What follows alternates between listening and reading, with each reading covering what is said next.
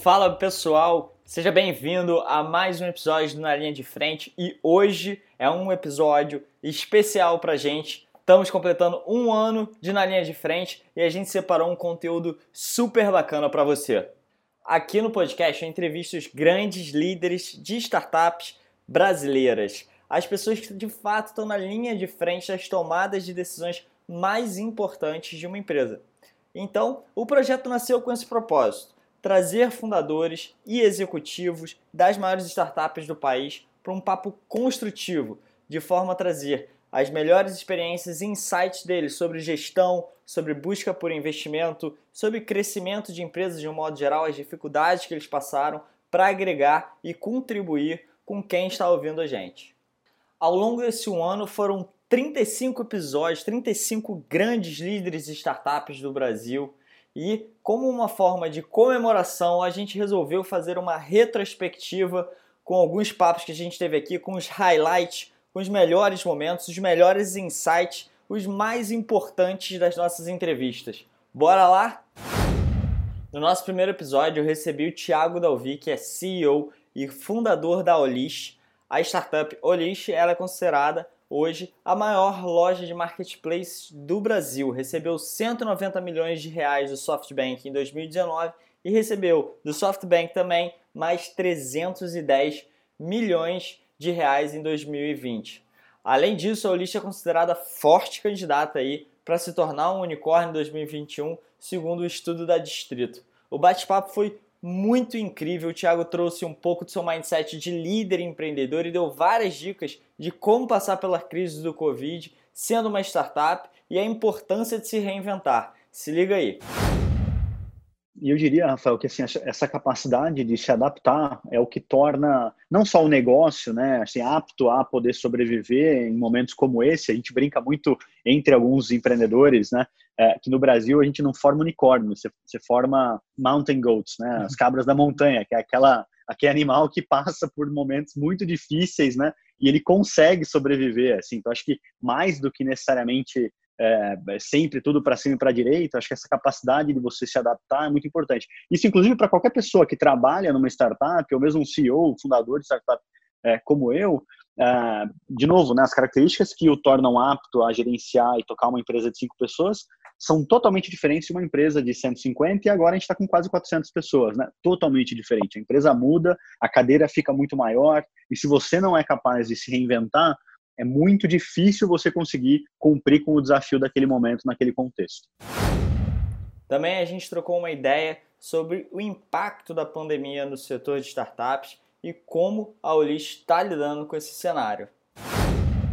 É, eu diria que algo muito importante para todas as empresas agora é que é, cash is king, né? Essa coisa de você ter caixa e você ter runway para poder construir o seu negócio passando por esse período é super importante, né? E aí vem uma outra lição, né, para quem está empreendendo nisso e ainda queima caixa, por exemplo, né? É, acho que mitigar essa queima de caixa é super importante, entender é, quando que essa curva ela vira de verdade, é, mas prezar muito pelo seu caixa, né? cuidar muito com isso. Então, no Alice, a gente não deve fazer nenhum movimento brusco.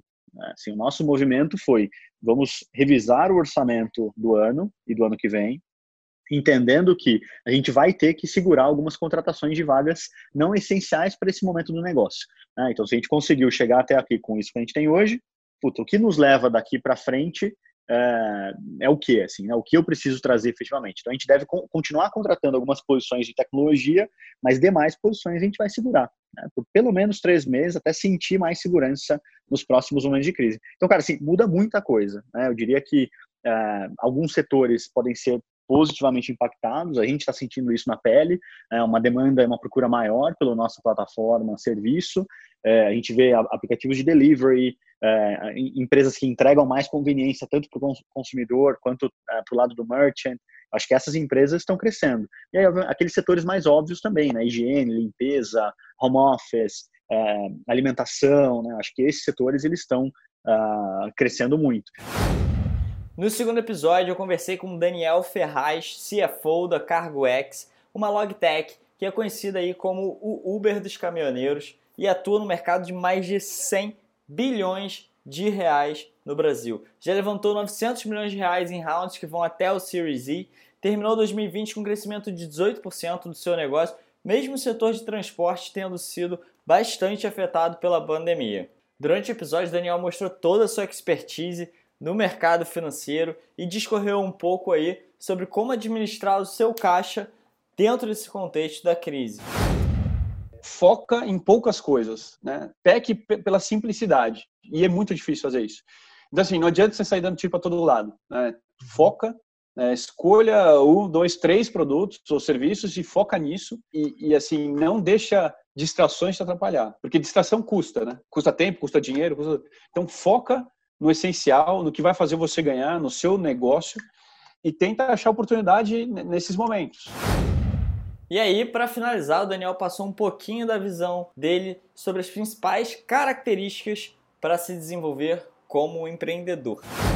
Que, que você acha que é, é necessário que você vislumbra aí em fundadores ou executivos que estão na linha de frente? Quais as características necessárias? Não só para a crise, né? A crise agora a gente está tendo essa, que é uma crise bem atípica de todas as outras, mas daqui a pouco vai ter outra, que seja em outro segmento ou de outra natureza. Quais são as características que você acha que, que essas pessoas precisam ter ou adquirir para poder superar esses cíclicos aí de, de turbulência? Eu acho que as pessoas têm que ter, primeiro, muita resiliência, como eu falei. Elas têm que ter otimismo, quer dizer, sempre não existe isso, ah, não, agora está tendo crise, eu vou parar, vou andar de lado, vou para trás.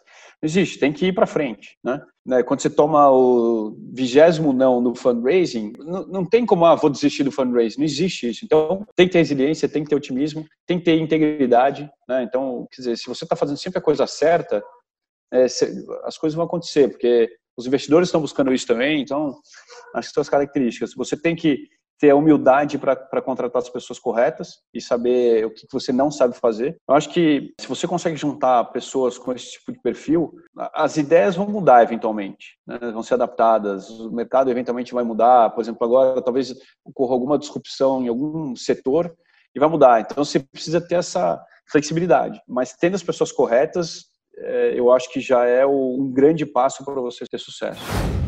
O CEO e fundador da Velar Media na época também teve aqui com a gente o Rafa Velar, que atualmente fundou aí o Grupo Adventures Inc., um grupo de comunicação que promete reinventar o modelo de agência e é a primeira empresa a trabalhar com outras agências de publicidade por meio de ofertas e inovação.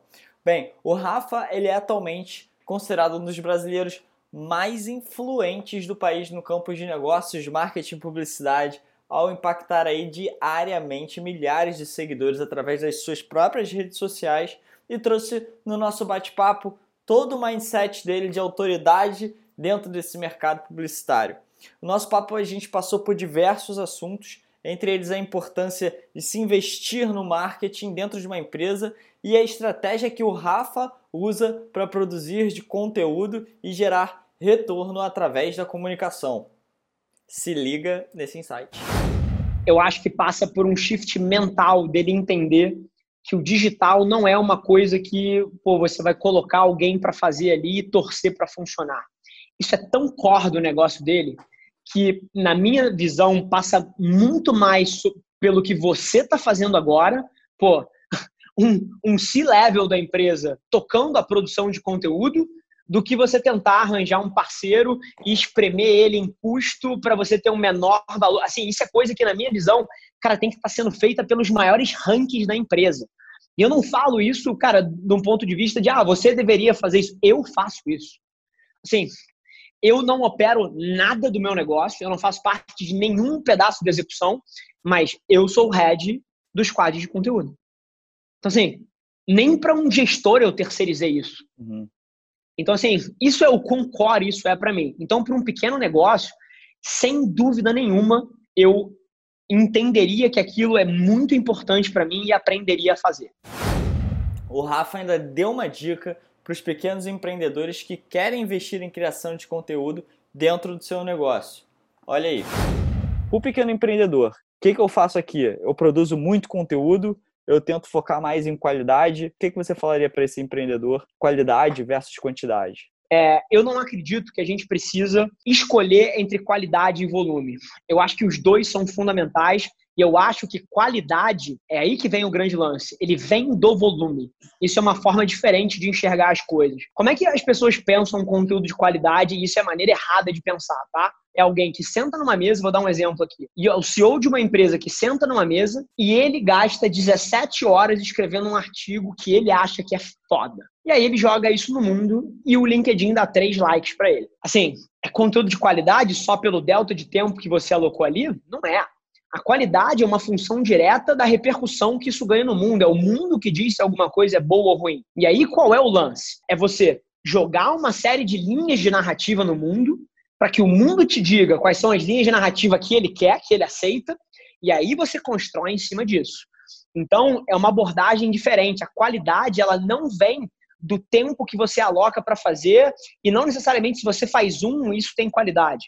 A qualidade vem de você ter o conteúdo certo. E o conteúdo certo só vem com as dezenas, as centenas de testes de hipótese que você faz nas centenas de conteúdo que você joga para o mundo. A gente conversou também com Marcelo Abrita, cofundador e CEO da Boozer, que é uma espécie de Uber, só que para os ônibus. Essa empresa está dando o que falar, está crescendo demais nos últimos anos e o Marcelo Abrita traz um pouco do seu conhecimento aí sobre como levantar capital para a empresa e alguns dos pontos mais importantes na hora de conseguir um investimento. Confira!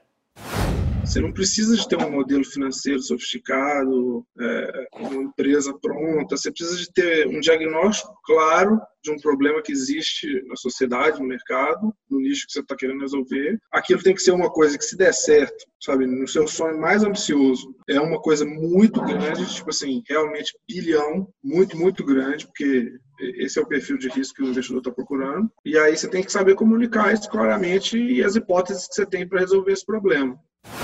O 11 unicórnio brasileiro não podia ficar fora da nossa lista. Eu conversei com João Viana, que é fundador e head de real estate da Loft. Bem, a empresa recebeu em março desse ano um aporte de 425 milhões de dólares na sua quarta rodada de investimento e passa a valer hoje mais de 2,2 bilhões de dólares. Foi o valor mais alto aportado na startup brasileira em 2021, superando grandes empresas aí como o Nubank, que levantou 400 milhões de dólares recentemente. Bom, o João Viana, fundador dessa mega empresa, bateu um papo com a gente incrível sobre a trajetória atípica da Loft de ter feito isso tão rapidamente em receber um grande número de investimentos dentro de um curto espaço de tempo. Dá uma olhada basicamente o que eles enxergaram foi um time muito bom, com um background muito bom e um mercado gigante, que estava ainda com mato muito alto. Olhando do ponto de vista do VC, cara, o que eles querem é investir em times muito bons com oportunidades de multiplicar por 100 vezes o investimento deles. A gente, no primeiro ano, a gente colocou metas bem agressivas de crescimento, de entrega e compartilhou isso com, com todos os investidores. Então, do começo do da primeira rodada até a segunda rodada, a gente superou todas as expectativas que a gente tinha estabelecido. Logo em seguida, a gente entrevistou o CEO da startup que virou também unicórnio recentemente, a Madeira Madeira. Eu conversei com Daniel Scandian, CEO do Madeira Madeira, startup que recebeu em 2021 190 milhões de dólares em uma rodada liderada pelo SoftBank também, 16 meses após a empresa aportar 110 milhões de dólares em sua sétima rodada de investimento, tornando o primeiro unicórnio de 2021. Daniel é um cara incrível, uma pessoa que eu de fato me conectei com tudo que ele disse, alguns ensinamentos que eu levei para minha vida pessoal. É um dos fundadores do maior marketplace de produtos de casa do Brasil e bateu um papo com a gente, cara, simplesmente demais sobre você que quer aprender cultura de empresa, você tem que dar uma olhada nisso agora. Tem um economista americano, esqueci o nome dele aqui agora, mas ele fala que você realmente aprende de verdade, fica impregnado em você quando você tem estresse com reflexão. Ou seja, esses momentos da sua vida que você passa por estresse, entender o que você tem que fazer, como é que você vai virar o jogo, né? São realmente momentos que ficam marcados no seu DNA. tive alguns momentos desses no esporte, tive alguns momentos desses com a empresa né, familiar e, logicamente, eu trouxe né, esse DNA para a empresa. Agora, uma das coisas, e logicamente, trouxe também pessoas que também possuem esse mesmo DNA, que passaram por situações similares, né? ou até mesmo tem isso por natureza. Né? Então, uma das coisas que também veio do esporte e também eu acho natural do nosso time é a gente é um time muito inconformado com as coisas. A gente nunca está satisfeito. A gente às vezes até briga porque a gente às vezes comemora pouco, sabe? Poxa, ganha o campeonato e comemora ali seis horas, outro dia tá todo mundo já começa do zero de novo. Varejo também é muito isso, né? Acabou o mês, zero tudo de novo, zero a zero. Não tem muito como ficar acumulando pontos, né, do mês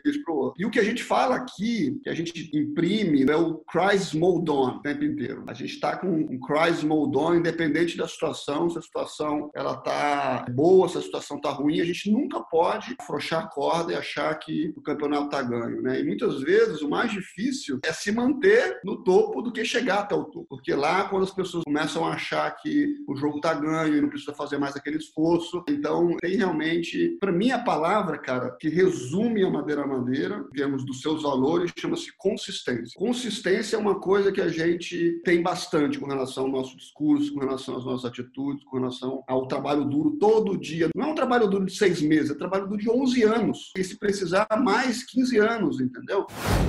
Daniel também fala um pouquinho da sua trajetória como piloto de Fórmula 3 e como que isso impactou a gestão do seu negócio. Super característico, muito peculiar. Confere aí por que, que um atleta, o que, que ele trouxe das pistas diretamente para dentro da empresa. Confere. Outra coisa no esporte bacana, o esporte também me mostrou que a gente não sabe qual que é o nosso limite. A gente acha que a gente sabe. Até quando a gente enfrenta um desafio, que você supera aquele limite que você tinha anteriormente, aquele preconceito daquele seu limite, e quando você ultrapassa, você ganha confiança para poder querer alcançar outros limites. E é assim que as coisas evoluem, é assim que a gente precisa fazer com que todos os nossos colaboradores, todos os executivos, todas as pessoas se sintam. Falo, cara, a gente tem uma, uma frase aqui que é o don't limit yourself. Depois ele tem uma história atrás dessa frase, mas uma das coisas que eu realmente quero que as pessoas entrem e saiam da madeira ou fiquem na madeira é que, cara, você vai sair com potencial ou com uma confiança muito maior do que você entrou.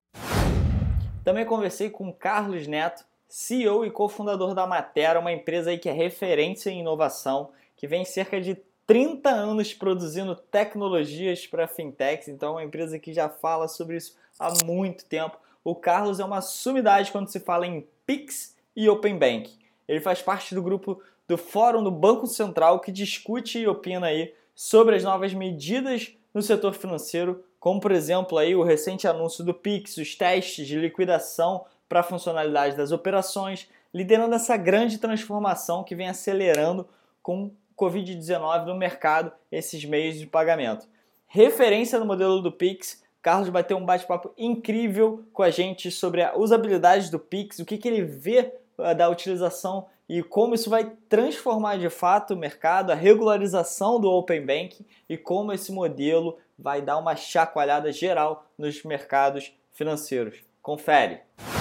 O Pix acabou o problema do efeito rede, o problema do ovo da galinha. Você pode ser só ovo ou só galinha, ou vice-versa. Porque uh, ele é uma rede que liga todo mundo. Vamos pensar no Nubank. Nubank era um cartão. Por que, que ele pôde lançar o cartão sozinho? Porque quem pegou um cartão no Nubank tinha de usar. Era toda a rede de maquininhas. E por que, que o PagSeguro fez a moderninha e todo mundo pode usar na hora? Porque o que entrava na moderninha era um cartão e já tinha os cartões no mercado. Então, quando você já tem um ecossistema padronizado, você pode ser um player só de uma das pontas. E no mercado de QR Code só tinha closed loop. Então, o PicPay tem que entrar com o aplicativo aplicativo e com a loja. Se você não tem as lojas que aceita o PicPay, ferrou. Então, esses caras estão gastando um dinheiro enorme para poder criar um ecossistema. Com o Pix, se você é uma grande empresa de celular, uma grande operadora, você pode fazer um wallet de pagamento sem se preocupar aonde o seu cliente vai poder usar, porque vai ser igual cartão. Ele vai poder usar em qualquer lugar que aceita Pix. E se você é um grande distribuidor, uma grande cadeia onde você entrega produtos, você pode dar um QR Code Pix para suas lojas, para elas receberem Pix, porque elas terão quem pagar lá. Você não tem que criar uma wallet. Se você é um grande distribuidor, sei lá, de ferro, bebida, de material de limpeza, sei lá, e entrega seu produto em 100 mil lojas, 500 mil lojas, você pode dar para essas lojas todas um Pix muito barato para que eles possam vender seu produto a um custo menor, sem se preocupar como as pessoas vão pagar, porque as pessoas vão pagar do jeito que elas quiserem.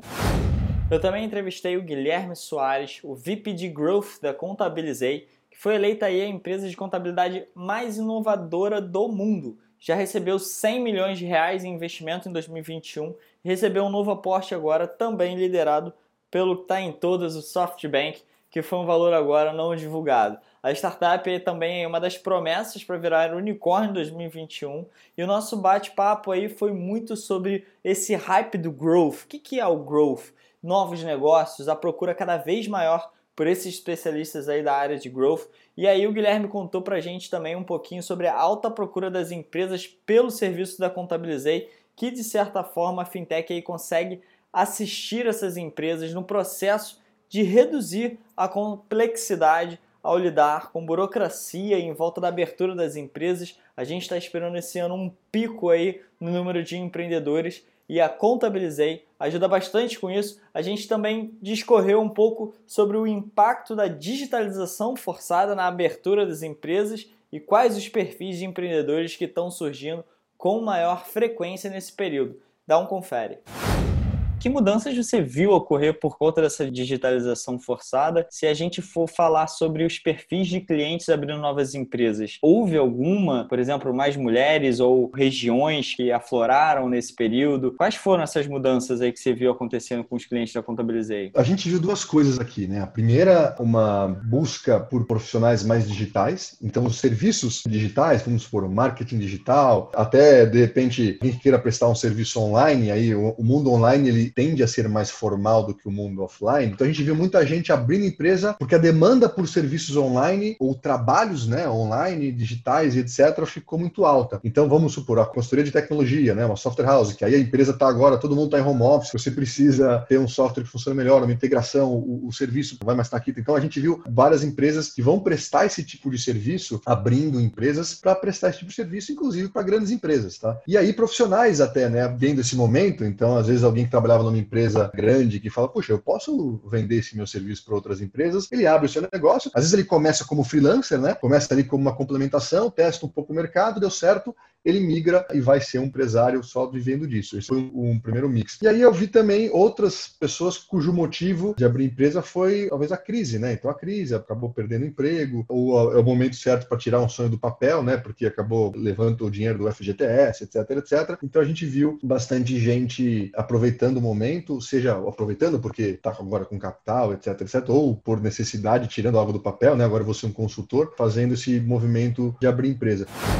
Também conversei com a Guda Tomaskin, que é CEO e cofundadora da BrandGin, que é uma agência de marketing focada em startups nesse mundo digital, nesse mundo de empreendedorismo e tecnologia. A Guta tem mais de 10 anos aí atuando no mercado de marketing, publicidade e é especialista em branding, branding para startups. Sim, os empreendedores precisam abrir a sua cabeça para o branding porque isso pode ajudar muito na redução dos seus custos. E durante o episódio, ela traz importância do branding para o negócio, os benefícios de focar no branding desde o início desta startup e como a Branding vem auxiliando o processo de desenvolvimento desses clientes no Brasil. Se liga!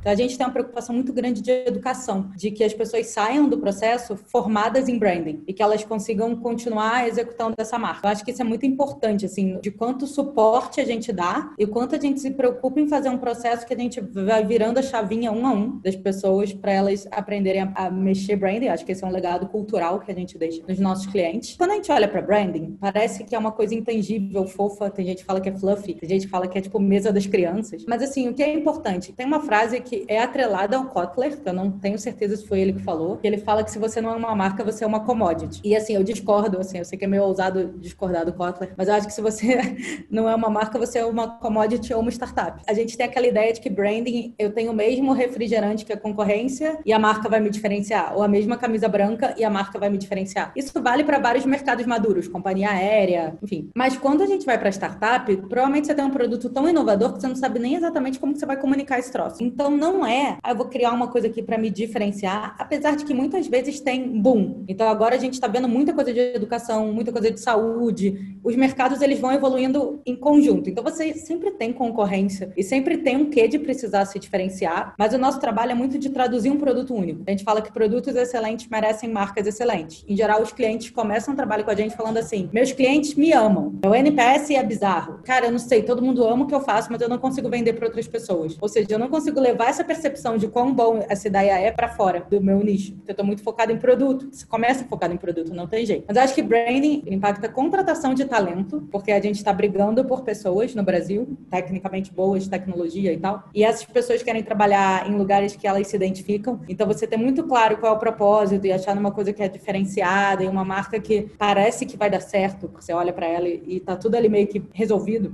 no sentido da comunicação. Então esse é um impacto. Cara, impactos são CAC lifetime value, basicamente. Porque o esforço para você vender para alguém que não te conhece é muito grande. Você tem que explicar o que você faz, você tem que explicar no que, que você acredita, você tem que explicar como seu produto é inovador. E muitas vezes engenheiros não são bons de explicar isso. E aí as pessoas não entendem. Então tem um monte de empresa que não dá certo porque não conseguiu se conectar mesmo tendo um produto muito bom. Então acho que CAC é um grande impacto e começa a cair antes do projeto terminar. A gente começa a ver o CAC cair, porque a gente já definiu a argumentação, já definiu o posicionamento, já começa a testar e já começa a ver impacto de CAC pago, porque tá tudo mais bem resolvido, e um crescimento orgânico. Lifetime value, porque assim, eu acredito nisso. Eu acredito no que essa marca fala. Eu quero ser parte dessa comunidade. Gosto desse propósito. Eu voto nessa empresa com meu dinheiro, assim. Ela me representa. E um produto não pode me representar, sabe? Só uma marca pode me representar. Eu não sou representada por features, sabe? Eu sou representada por ideias. O grande impacto são nessas duas métricas, principalmente.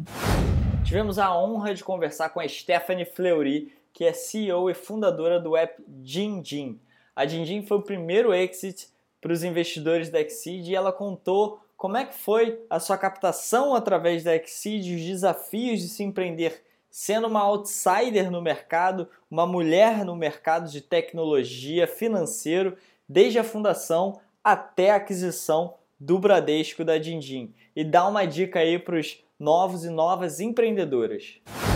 Minha segunda dica aí é que assim é possível você vir de outra empresa, de outro setor, de outra indústria e construir algo inovador fora, mas vai te exigir muito mais preparo e estudo. E estudo, Rafa, a gente vira e mexe, brinca, mas aonde você estudava se não existe uma faculdade, né, de startup, de fintech? Realmente a inovação ela é tão nova ainda, né, uma revolução que a gente está passando. Cursos estão começando a ser criados agora de trocentos assuntos, mas você não gradua naquilo, né? Então, assim, estudar nada mais é do que ler, né? Quando você está estudando, você está lendo. Então, é procurar tipo de conteúdo que agregue, é ler o que é, pessoas do mercado estão falando, pessoas fora do mercado estão falando, que te mandam, né? Conta com uma curadoria aí de grupos que a gente acaba se envolvendo. Pode não ser óbvio, pode ser óbvio clica ali, lê, leitura dinâmica ou não, mas você consegue sempre estar a par e aprender alguma coisa. Quantas vezes eu me deparei em situações onde que num link ou outro eu estava aprendendo alguma coisa do mercado.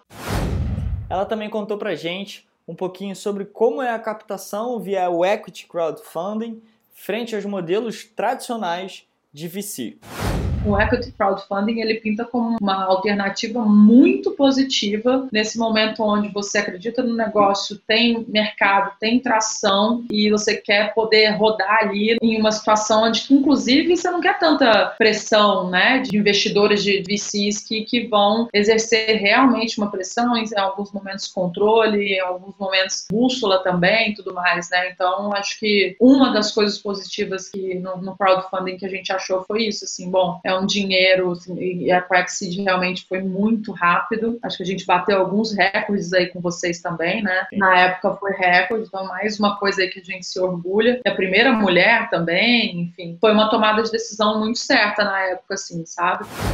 E discorreu também pra gente, contou um pouquinho mais sobre como foi todo o processo até ser adquirida pelo Bradesco. Existem alguns momentos, né, de comemoração. Então, ali do namoro, bom, negociação que é difícil, sim. Tem que escolher as brigas igual tudo. Então, respondendo um pouco a tua pergunta de como é negociar com o grande banco, acho que você tem que definir o que que você quer. Bom, o que que é não negociável, o que que é negociável, qual briga que vai comprar e etc. E é até o final, Rafael, é até o último dia. É, você achou que você negociou tudo, estar muito bem assessorado com o escritório de advocacia é assim, fundamental, essencial, não existe não fazer, inclusive desde o começo. O acordo de acionista, inclusive com o contrato, por exemplo, que vem aí de vocês, mas nessa fase estar bem assessorado é o que faz toda a diferença, fez toda a diferença pra gente, ao ponto de você falar assim, bom, foi um bom contrato, sabe assim? Justo, foi bom para todo mundo, estamos felizes, e isso que dá a paz para você assinar. Outra participação muito interessante foi do Gabriel Nascimento, CEO e fundador da Uland, uma fintech focada em investimentos peer-to-peer. Recentemente, a fintech fechou um deal com um grupo de ex-sócios da XP aportando quase 5 milhões de reais e parte desse valor será direcionado para a criação de um fundo de investimento em direitos creditórios FDIC. Os ex-sócios da XP conheceram a Uland via Exceed, descobrindo e investindo pela primeira vez em 2019 na rodada recorde da Uland através da plataforma. E aí, em 2020, a fintech encerrou o ano com uma carteira de 39 milhões de reais, valor 354% maior do que em relação ao ano anterior.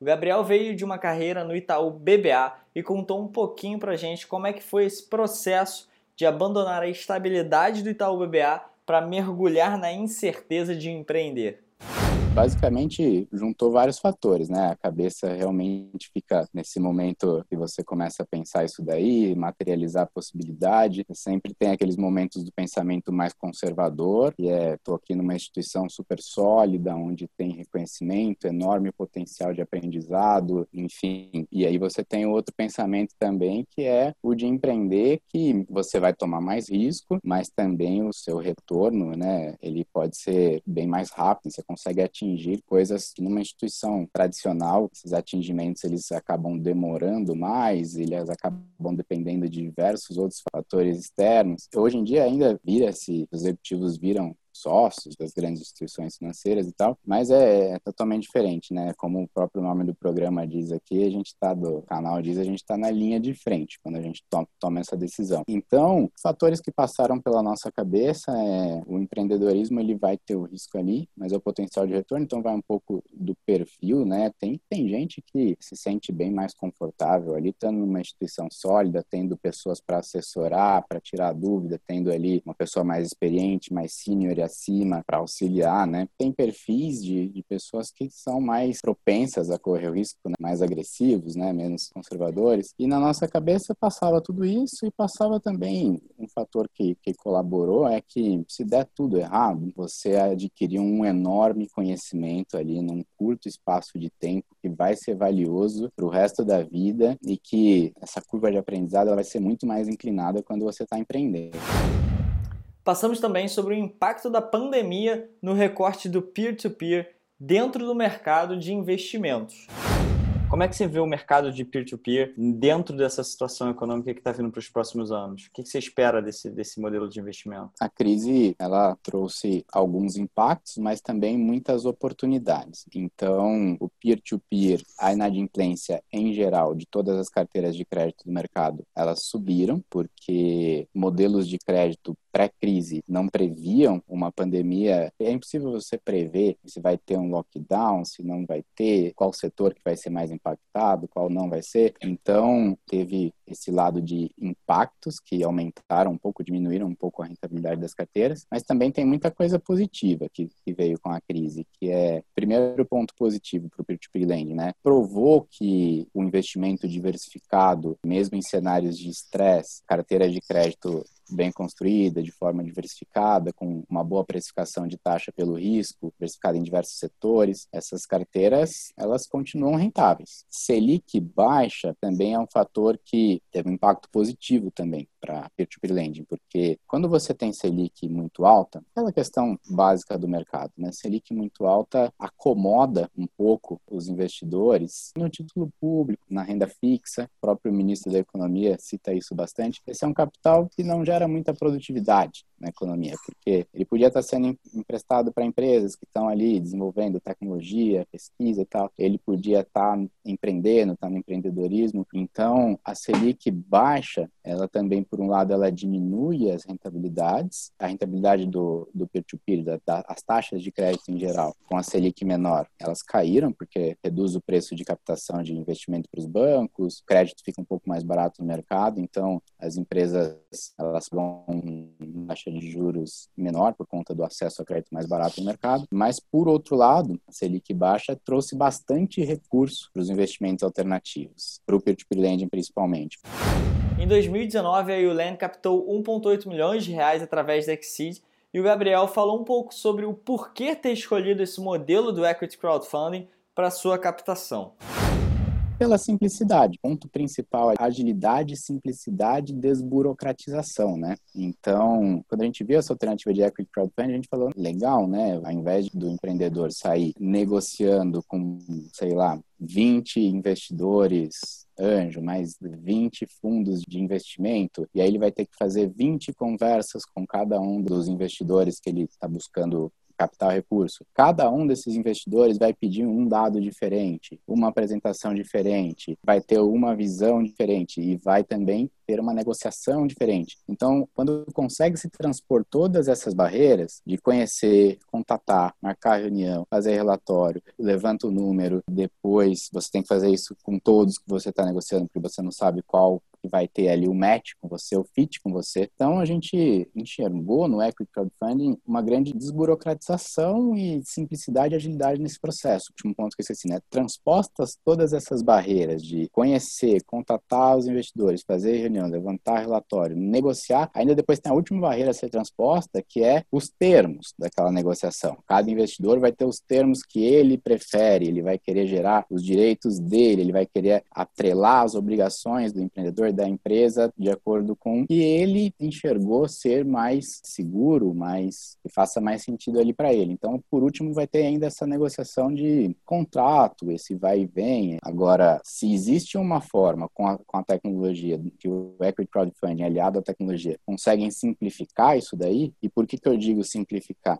Porque ao invés de você fazer 20 conversas, levantar 20 relatórios, na plataforma da Exceed, você faz conversas centralizadas com a Exceed. A Exceed faz uma análise centralizada da empresa que está precisando capital recurso, né? O Equity Crowdfunding, no geral, faz uma única análise, um único relatório, e aí disponibiliza uma base enorme de investidor que vai fazer o match do investidor que se identificou com aquele negócio, com aquele investidor que acha que aquele negócio tem potencial. Então, o Equity Crowdfunding possibilita esse acesso a uma quantidade de investidores que no offline, gastando sola de sapato, que a gente chama, né, é impossível. O empreendedor ele está deixando de focar no negócio dele, porque ele vai sair do dia a dia ali do negócio para ficar fazendo reunião com 100 investidores, 200 investidores. Então, a geração de valor do equity crowdfunding está principalmente na, na, nossa visão, né? Claro que tem muitas outras, está principalmente na, na simplicidade do processo, usar a tecnologia, na desburocratização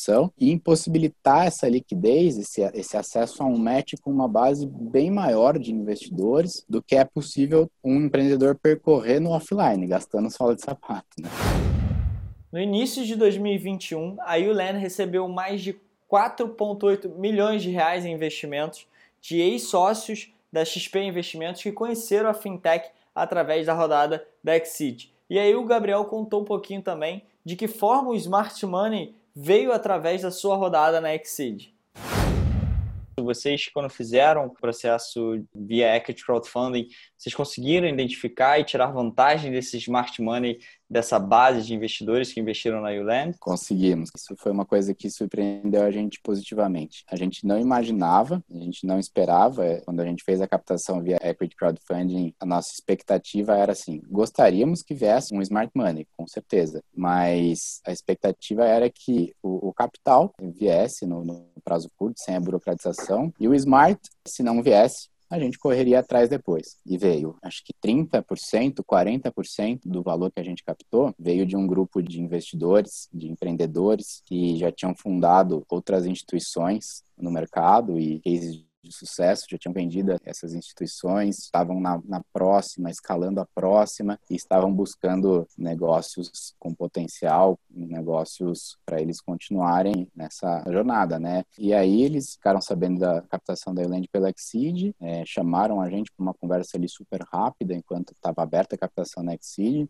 fizeram ali algumas perguntas sobre o negócio e acabaram investindo aí, acho que quase 30% do valor da rodada. E hoje em dia eles participam, eles estão no nosso conselho. Então, nós temos reuniões quinzenais para discutir orçamento, estratégia, novos produtos, um, um, conselho que é formado pelo nosso mentor, pela nossa investidora Anjo, que foi o primeiro recurso da Euland, e por esses investidores que são do mercado, têm muito conhecimento, têm muito network, acreditam na gente, disponibilizam tempo e veio por meio da captação da Exceed. Nós, nós não conhecíamos eles antes da Exceed. Agora que a gente passou pelos episódios, eu quero trazer para vocês alguns fatos e atualizações sobre a temporada. No início do ano, a Distrito lançou um estudo que traz a Olish, CargoX, Boozer e Contabilizei como startups brasileiras candidatas a se tornar unicórnio em 2021. Após a nossa entrevista com Madeira Madeira, a startup recebeu um aporte de 190 milhões de dólares, liderados pelo SoftBank, atingiu um marco de 1 bilhão de dólares em valor de mercado, se tornando o 16º unicórnio brasileiro. O Rafa Velar, após o nosso bate-papo, fundou a Adventures Inc., agência que combina gestão de canais de mídia e estratégias de marketing com uma proposta societária diferente, inspirada pelas partnerships do mercado financeiro, uma venture builder que vai revolucionar o mercado de publicidade e marketing e inovação.